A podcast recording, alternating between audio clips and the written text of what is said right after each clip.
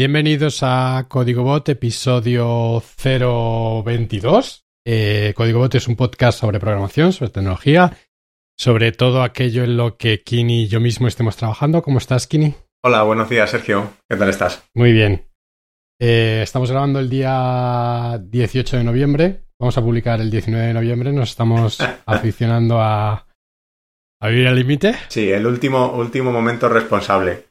Sí. Eh, a ver, por una parte está bien, porque no hacemos un podcast de actualidad, pero bueno, eh, no está más, no está de más publicar cuando. Parece que sabe mejor publicarlo nada más, nada más grabarlo. Eh, en el día de hoy tampoco tenemos un tema muy específico. Quería hablar un poco con Kini de las cositas que estoy haciendo. desde que he empezado con el nuevo rol este de, de Developer Advocate. Sí, que además era, era en realidad la charla del, iba a ser el tema del último podcast. Pero como dijimos que la actualidad manda y, habíamos publicado la skill de Neutral, ¿no? Me comí, me comí toda la conversación con eso. Queríamos hacer un follow-up de la skill de Neutral del último podcast. Eh, muchas gracias por los retweets a, nuestros seguidores más famosos. y nada, eh, esperamos que Ángel Martín nos retuitee también y todo sea por el, por el éxito del podcast y los skills de, de Kini. Eh, ¿Por dónde empezamos hoy, Kini? Pues eh, yo egoístamente me está gustando mucho lo que estás montando para, para Micronaut y todo lo que estás haciendo y, y es un tema que, que, a mí al final me resulta muy interesante porque siempre, como he creado contenido, ¿no? De siempre y, y, siempre te planteas qué canales, eh, cuáles usar, cuáles tienen más impacto, cuáles no. Entonces, bueno, pues me gustaría tener un poco tu visión Ah, todavía es muy inicial a lo mejor, ¿no? Pero bueno, tu visión de cómo has empezado en los distintos canales que estás usando, eh, cuál es tu, feeling, eh, ese tipo, ese tipo de, ese tipo de cosas. Vale, pues eh, o sea, una cosa que estoy haciendo es intentar que no tiene visibilidad porque no, porque es una cosa interna. antes de ponerme como pollo sin cabeza, intentar hablar en sitios he montado, estamos capturando las métricas a diario del framework en... A ver, las métricas de redes sociales de un framework de programación, pues tampoco te dicen lo bueno que es el framework, ¿sabes? En general, las métricas de redes sociales, pues todos sabemos cómo funcionan, ¿sabes? Pero sí te dicen un poco, yo creo, cómo lo estás haciendo en, en términos de divulgar la tecnología. Eh, cada día lo que estoy haciendo es. Em, me he hecho. Otro día sí que os lo hablamos, desde el punto de vista técnico, pero vamos, básicamente tengo una, una aplicación hecha en Micronaut eh, que corre el Lambda y cada 24 horas eh, coge los seguidores de, el número de seguidores de Twitter, el número de suscriptores del canal de YouTube y. ¿Y qué otra cosa cogemos? El. El número de. Me está olvidando una, pero Vamos, cogemos varias métricas y las guardamos en una base de Dynamo. Em, y tengo otro lambda que expone un API que me permite básicamente bajar un CSV con esas métricas. Es decir, si quiero ponerlas en un Excel, pues me las permite descargar, ¿vale? Em, otras métricas que tenemos son. Eh, tenemos métricas sobre las aplicaciones que se generan en, en Launch y em, tenemos métricas también de la gente que se suscribe a nuestra newsletter y del podcast, ¿vale? El podcast es una de las cosas nuevas que hemos lanzado, ¿vale? Hemos lanzado un podcast sobre Micron que se llama... Vamos, que la dirección web, si queréis suscribiros, es micronotpodcast.com. El formato del podcast es no parecido, o sea, no igual a este. Es más profesional. Eh, sí, o sea, tampoco es que esté, le esté usando otras herramientas que en el otro no, ¿vale? O sea, al final, eh, en este estamos aprendiendo e intentando hacerlo más profesional también. Pero el otro está un poco más estructurado. Es decir, hemos hecho un par de secciones. Valoramos al principio hacerlo en plan monólogo, en plan una persona solo. Eh, la ventaja de hacer un podcast de monólogo es que es más fácil de coordinar. Por ejemplo, nosotros que hablamos muchas veces de Alexa, hay un podcast de Alexa que se llama El interior de Alexa. Sí, de Xavi. Y lo hace, es un monólogo, o sea, es él solo eh, y está bien el podcast, yo lo tengo, yo estoy suscrito. Y las ventajas que entiendo que tiene para Xavi es que pues no se tiene que coordinar con nadie y es un poco más sencillo a la hora de editarlo, etcétera, etcétera, ¿vale?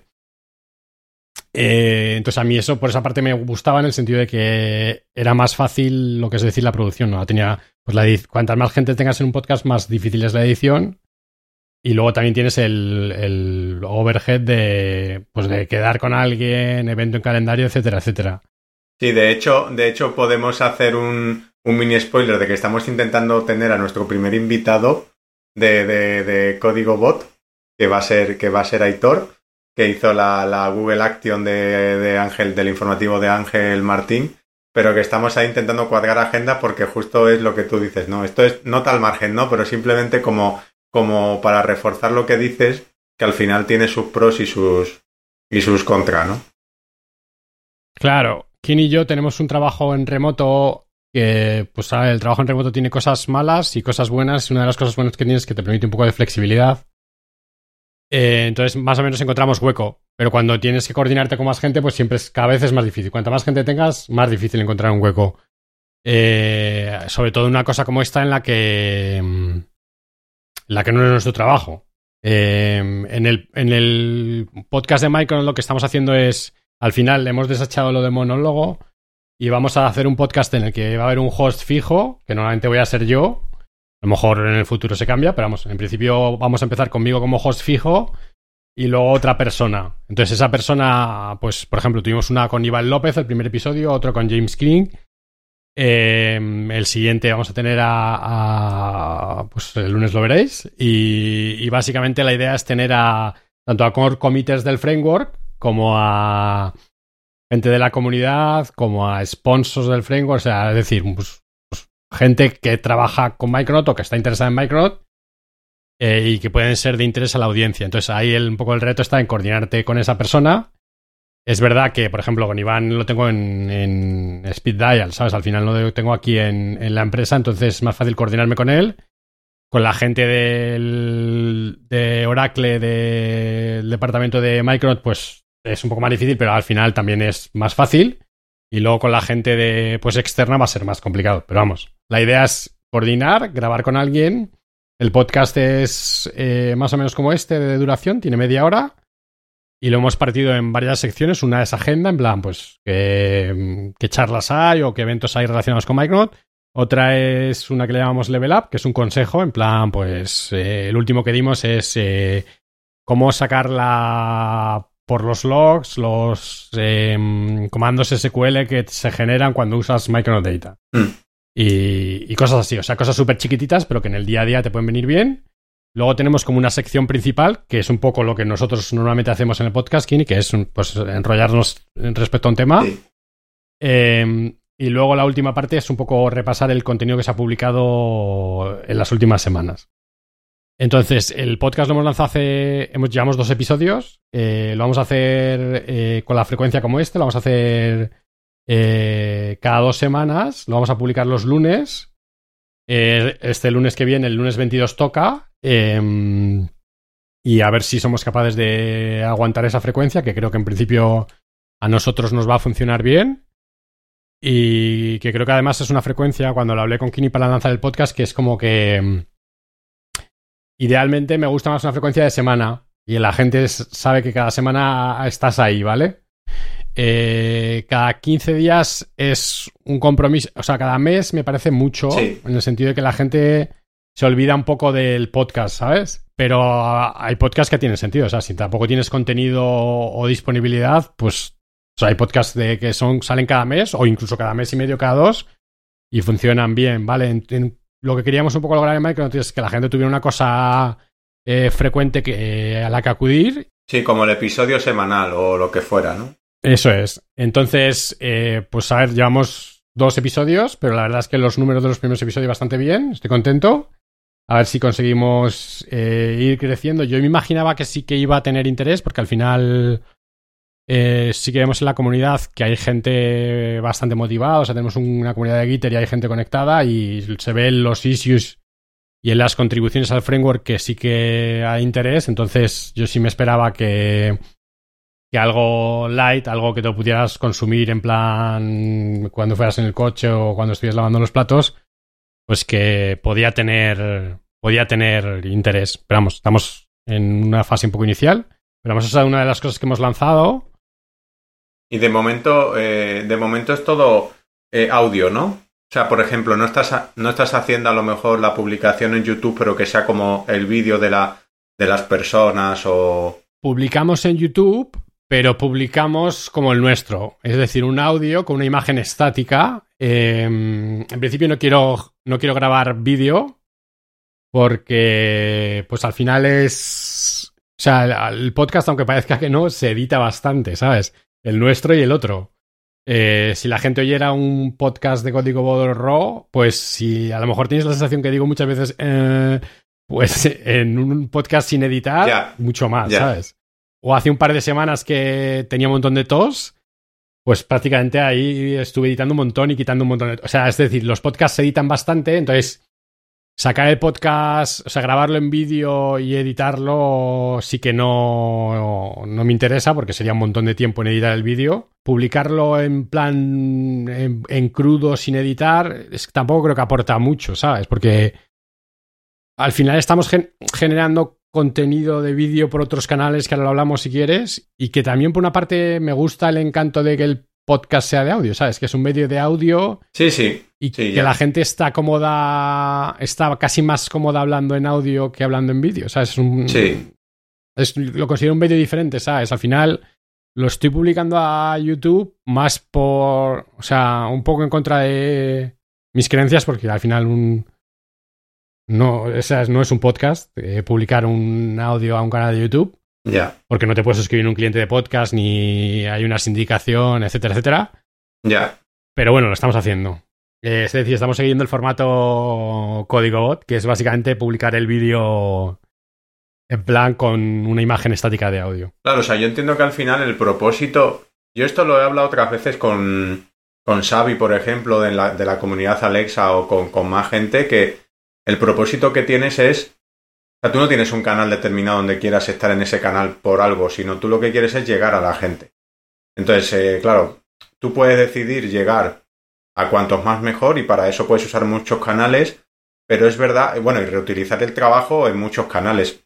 Pero es verdad que es lo que tú dices, ¿no? Que estás como en parte pervirtiendo un poco, ¿no? El modelo podcast, porque claro, a ti lo que te gusta, que eso también dependerá de la opinión de, de cada uno, ¿no?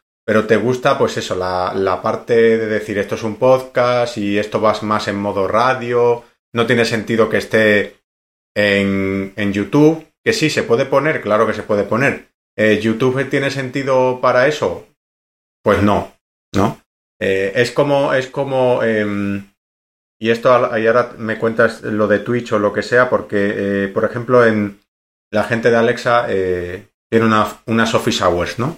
Y, y claro, lo que hace Jeff o, por ejemplo, eh, Gaetano, que es el, uno de los eh, Developer Advocate de Alexa en Europa, él hace una, una, office hour eh, todos los viernes por la mañana a las 11, pero emite, creo que solo emite, usa StreamYard y está emitiendo por YouTube y por Twitch a la vez, me parece, ¿vale? Pero por ejemplo Jeff, que es el jefe de los Evangelists, de Alexa, eh, que él vive, bueno, creo que vive en Seattle, esto me lo, estoy inventando, pero creo que sí. Él, por ejemplo, cuando tiene sus... No sé si son office hours en sí mismo, también hace entrevistas y tal, él las publica, no sé qué herramienta usa, vea su, mm, supongamos que es Stringer también, él usa todos los canales posibles. Por ejemplo, a la misma vez lo puedes ver o en Twitter online, o lo puedes ver en LinkedIn online, o en YouTube online, o en Twitch online, ¿no? Entonces, digamos que al final lo que, lo que te interesa es llegar a la gente. Y si la gente, y si cazas a uno en LinkedIn, lo cazas en LinkedIn, si lo cazas en Twitter, en Twitter, ¿sabes? No, no te interesa tanto, no, quiero usar YouTube porque quiero, yo qué sé, monetizar los, los, los, los, lo que sea. Quiero Twitch porque quiero ser partner, ¿no? En el caso, por ejemplo, del y de Alexa, parece más de, a ver, mi interés es llegar a la gente y cuántos canales puedo emitir a la vez sin mucha complejidad, ¿no? Que por ejemplo StreamYard o herramientas así te lo permiten. Este, pues esto hago, ¿no? Que no me parece mala opción, ¿eh? Yo por eso entiendo que tienes que valorar eh, que hay muchos canales, ¿no? Que es una de las cosas que, también pasa, ¿no? Que a lo mejor una poca sí, que es un poco tu caso, eh, va más orientado a decir, bueno, pues, ¿cuántos canales puedo con esta herramienta? Ocho, ¿vale? Si no me cuesta nada, son gratis, pues lo hago. Pero por otro lado, ¿tiene sentido que tengas a la audiencia fragmentada? Pues, pues no sé, ¿no? Ah, eh, a ver, eh, ¿cómo me lo estoy planteando yo ahora mismo, ¿vale? O sea, aquí hay varios temas. Está el tema, si quieres otro día lo hablamos, o sea, yo el tema del podcast, soy un poco un, un poco un romántico en el sentido que ya, hemos hablado una vez que estoy un poco negativo sobre el estado actual de la web. Eh, el medio del, o sea, yo no me gustaría, o sea, el que yo, yo soy una persona muy... Eres más purista. Soy una persona muy poco manitas, ¿vale? Entonces, por una parte entiendo la belleza que es que si tengo que... Yo qué sé, cualquier chorrada. O sea, tengo que cambiar la luz del coche. De se me fundió un foco un día y no tengo ni idea de cómo cambiarlo. Y te metes a YouTube y buscas cambiar luz de Renault Megane. Y es increíble que es que hay vídeos de cualquier cosa. O sea, no vídeos técnicos, o sea, hay vídeos de fontanería, hay vídeos de cualquier cosa. Entonces. Sí, sí, sí, sí, sí. Por una parte, YouTube se ha convertido en. O sea, YouTube es el vídeo en Internet. Hay otras plataformas y hay otras cosas. Hay tu Vimeo, tu tal, hay tu Wistia para hacer tu vídeo privado con tus opciones. O sea, sé que hay cosas, pero de verdad, o sea, el poder que tiene YouTube por el vídeo es brutal, ¿vale? Entonces, yo no me gustaría que la web se transformara en que Spotify ganara y Spotify fuera, si quieres oír un podcast, tengas que ir por Spotify. Porque el, mundo del podcast ahora mismo está todavía es de las cosas un poco puras de Internet en el que es un... Eh, o sea, por una parte están los productores que generan los MP3 y los feeds, ¿vale? Y luego por otra parte están los reproductores. Y en el mundo del podcast normalmente son diferentes, ¿vale? Y luego están los usuarios, ¿vale? Entonces, es, y, el, y el modelo de publicidad que hay hasta ahora, aunque hay perversiones, en general es bastante puro en el sentido de que o sea, hay gente que nos estamos yendo por las ramas, pero que hay gente que trocea los MP3 para, por ejemplo, ponerte un clip de audio de publicidad para tu ubicación, pero en general la mayoría de la publicidad de podcast es, eh, o sea, es una publicidad muy poco invasiva respecto a la privacidad de la persona que lo escucha, ¿vale? Ya. Y a mí me gusta que este sea así, el, o sea, a mí me gusta así el medio. Me parece que el medio así es muy sano. Eh, y en parte creo que es una de las cosas por las que hay podcast para determinados nichos y por la que hay aplicaciones de podcast tan con, tanta innovación, ¿sabes? Porque no es un medio cautivo en el que hay solamente un sitio donde se suben los podcasts y solamente un sitio donde se escuchan, ¿vale? Sí, sí.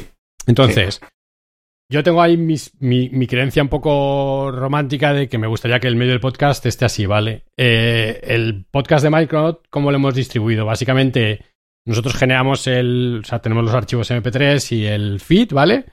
Lo hemos distribuido en, en, Apple Podcast, porque al final cuando estás en Apple Podcast estás en básicamente el, el listado de podcast de Apple lo consumen un montón de clientes de podcast. Mm. Estamos en Spotify, porque quiero estar en Spotify. Estamos en Amazon Music. Y estamos en YouTube, que no es un podcast en sí, pero bueno. Eh, eh, el formato está ahí, con un poco la idea que dices tú. Eh, yo lo que quiero es que la gente me escuche, ¿vale? Idealmente, yo quiero que la gente me escuche en un, el podcast, quiero que la gente me escuche en un podcast player. ¿Por qué? Porque la experiencia va a ser mucho mejor. O sea, nosotros, por ejemplo, tenemos eh, MP3 con capítulos, ¿vale? Entonces, si tú escuchas el podcast en una aplicación como Overcast o Castro, cosas así, que soportan capítulos, tú vas a saltar de sección a sección, ¿vale? Y esos podcast players te van a sacar los show notes, ¿vale? Directamente. Ya. Cosas que podemos hacer. O sea, yo puedo poner eh, los podcasts, soportan que, por ejemplo, cada capítulo tenga un artwork diferente.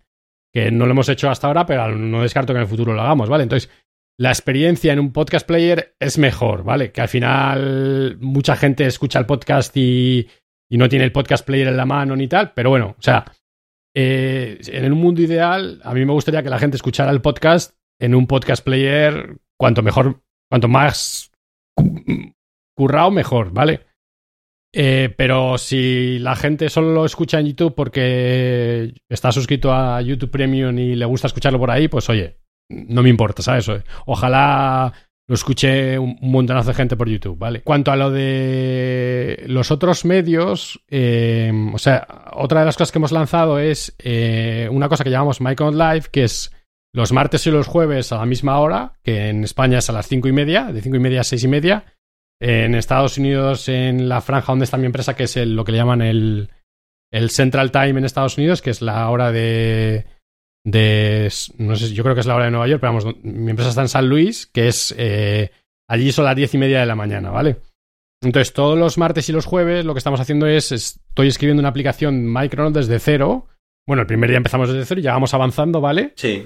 Eh, y básicamente, pues es eh, verme a mí escribiendo la aplicación, comentando la jugada según la creo y, y pues enfrentándome a que me falle un test, a que mm, meta un typo en esta configuración y no sepa cómo hacerlo. Eso, ese es un punto que, que me interesa. ¿La estás haciendo en directo, directo? Es decir, no estás, por ejemplo... Vale. Sí, sí. Vale. Porque yo recuerdo... Sí. En directo, directo...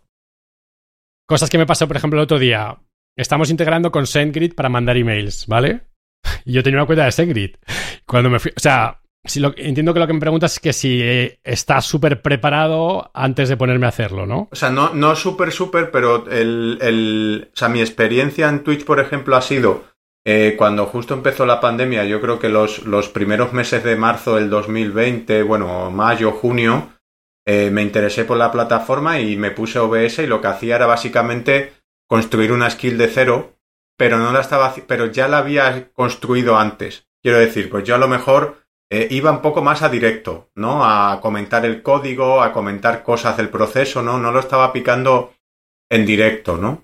Eh, es verdad que aquí hay dos opciones. Una, bueno, te, te enfrentas a la realidad de conocer algo nuevo, que en tu caso tampoco es conocer algo nuevo al 100%, ¿no? Porque ya tienes un expertise en lo que sea, ¿no? Pero, pero me gusta, o sea, me, yo cuando hice lo otro, era como si estaba dando charlas y estabas poniendo cosas que iba sobre seguro, pero por otro lado tampoco me convenció, ¿no? Y, y, lo que estás haciendo tú es un poco, por eso te decía, no mega, mega preparado, pero sí que a lo mejor eh, si vas a enseñar algo que vas a hacer ese día, lo que me acabas de decir, la integración con lo que sea, ya la tenías hecha y a lo mejor aquí simplemente comentas el código o lo que sea, sino que tú lo estás picando desde el principio, más allá de que ya conocieras la herramienta de antes o conozcas Micronaut. Sí, lo, o sea, lo estamos haciendo de. Lo estamos haciendo de cero, eh, picando todo el código. Sin mucha. A ver, eh, lo que hemos cubierto hasta ahora, yo más o menos me lo sabía al dedillo, ¿vale? Entonces, eh, pues si veis los vídeos, veréis que, pues yo qué sé, me falla este test. ¿Y por qué me falla? Ah, porque se me ha olvidado quitar que me haga rollback de la transacción en el test. Cosas así, ¿vale? Entonces, eh, los problemas en los que tú te vas a enfrentar en el día a día y pues te vas a dar cuenta y los solucionas, ¿vale? Eh, en el futuro, cuando toquemos alguna cosa que no tenga tanta experiencia con Micronaut, pues me la tendré que preparar un poco más, ¿vale?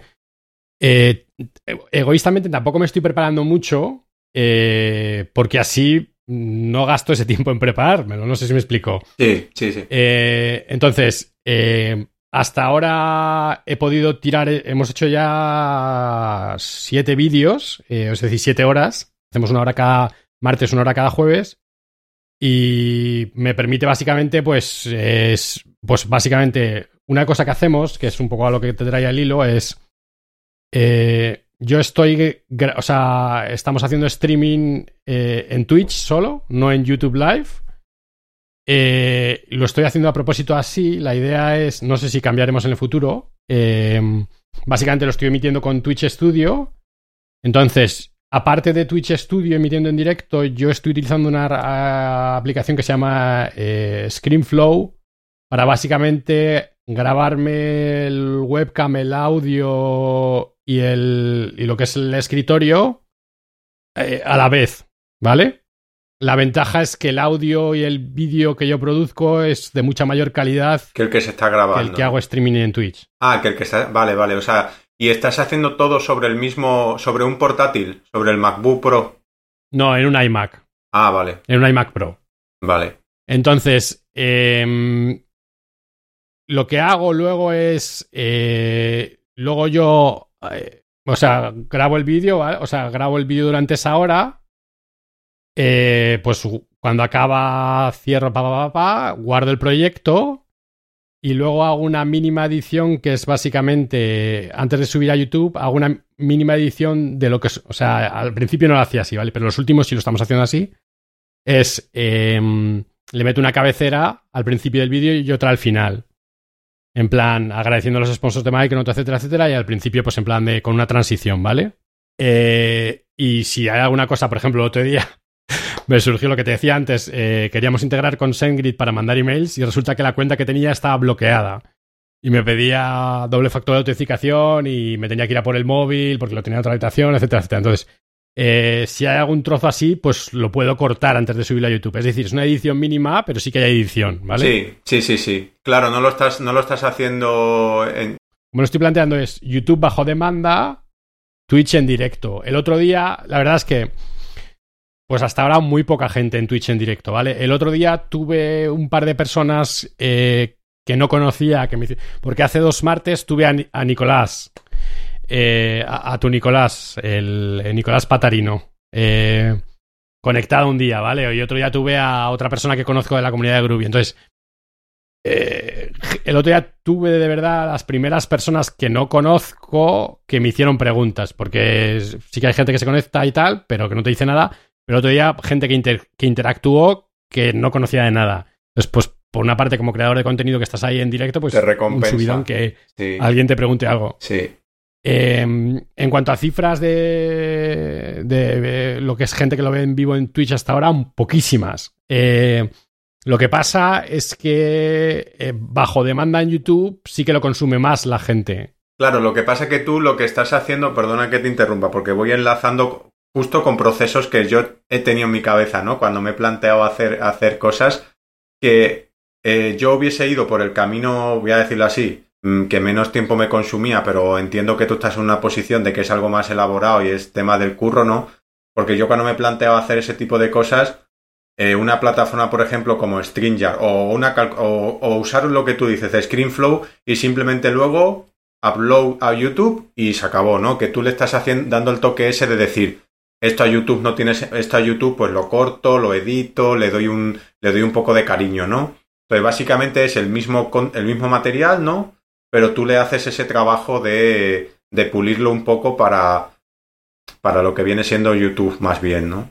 Muy pocos. Al final es un poco darle un poco de branding en el sentido de poner una cabecera al vídeo y un, y un colofón. Y, y pues si hay alguna cosa que cortar o a los primeros días que, tenía problemas de audio, pues eh, un poco arreglarlo eh, en postedición. ¿De cuánto estás haciendo el directo? De una hora.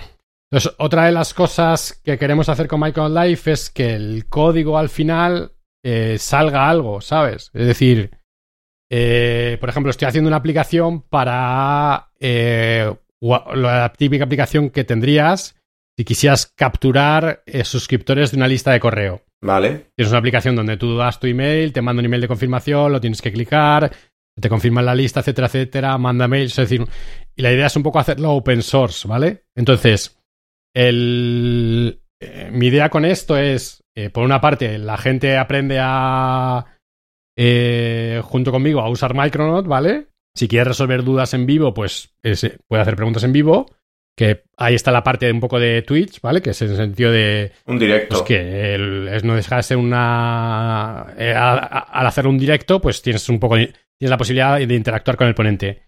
Y luego el, beneficio auxiliar es que eh, creo que de aquí va a salir código que vamos a poder eh, hacer como open source, ¿vale? Por ejemplo, le vengo dando vueltas hoy, pero eh, me gustaría que hubiera un módulo que se llamara eh, Micronaut Email, en el que básicamente tú te lo pudieras instalar en tu aplicación y eh, si usas SendGrid, pues pusieras en tu configuración una API key y si usas Amazon Simple Email Service, pusieras lo que fuera, etcétera, etcétera.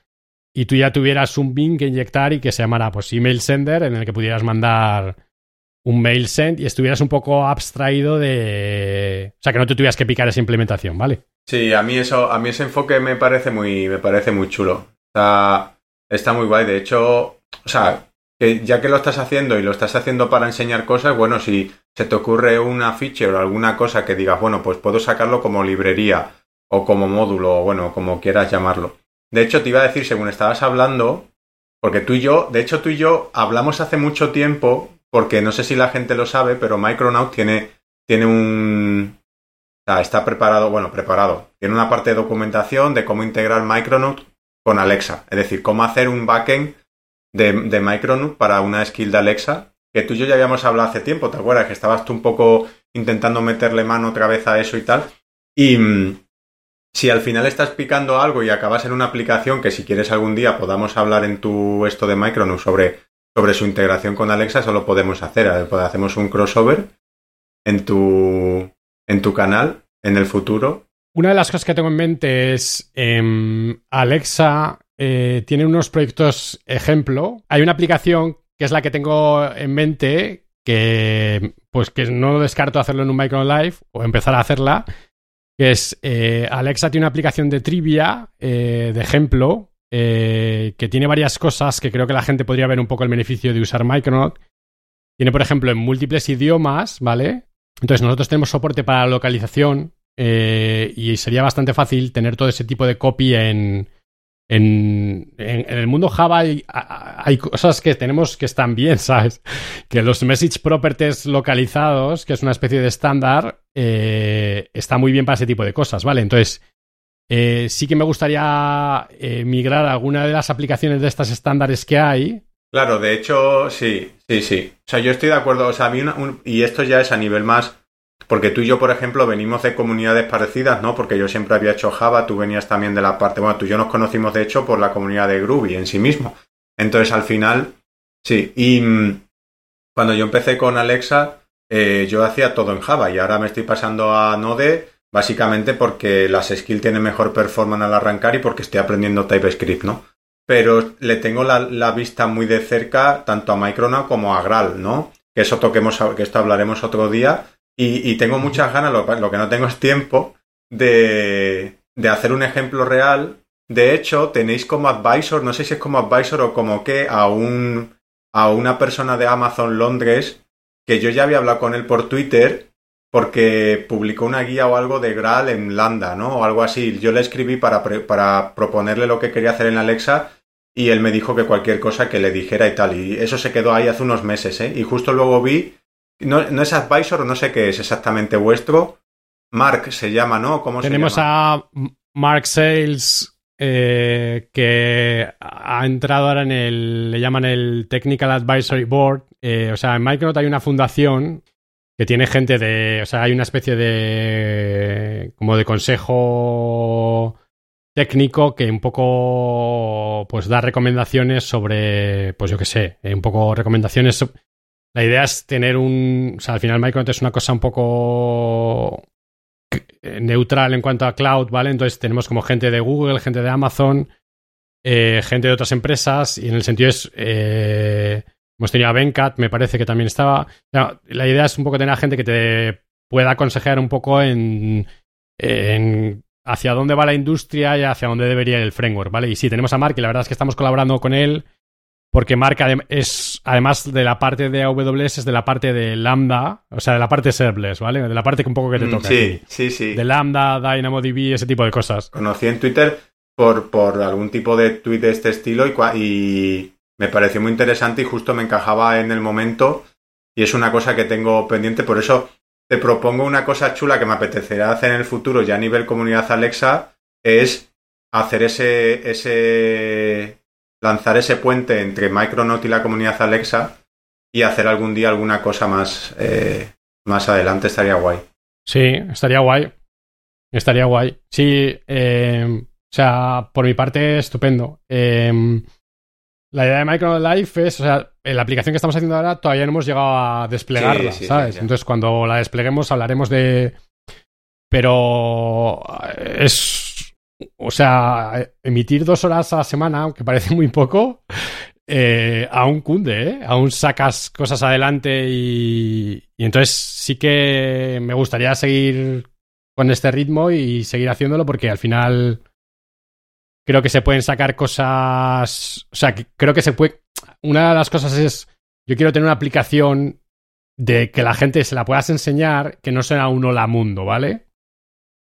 Que no tenga que enseñar a la gente una aplicación de un cliente, sino que pueda enseñar una aplicación con bastante código. Y con retos, y con retos reales. Y con retos reales, eso es, que no sea el típico hola mundo.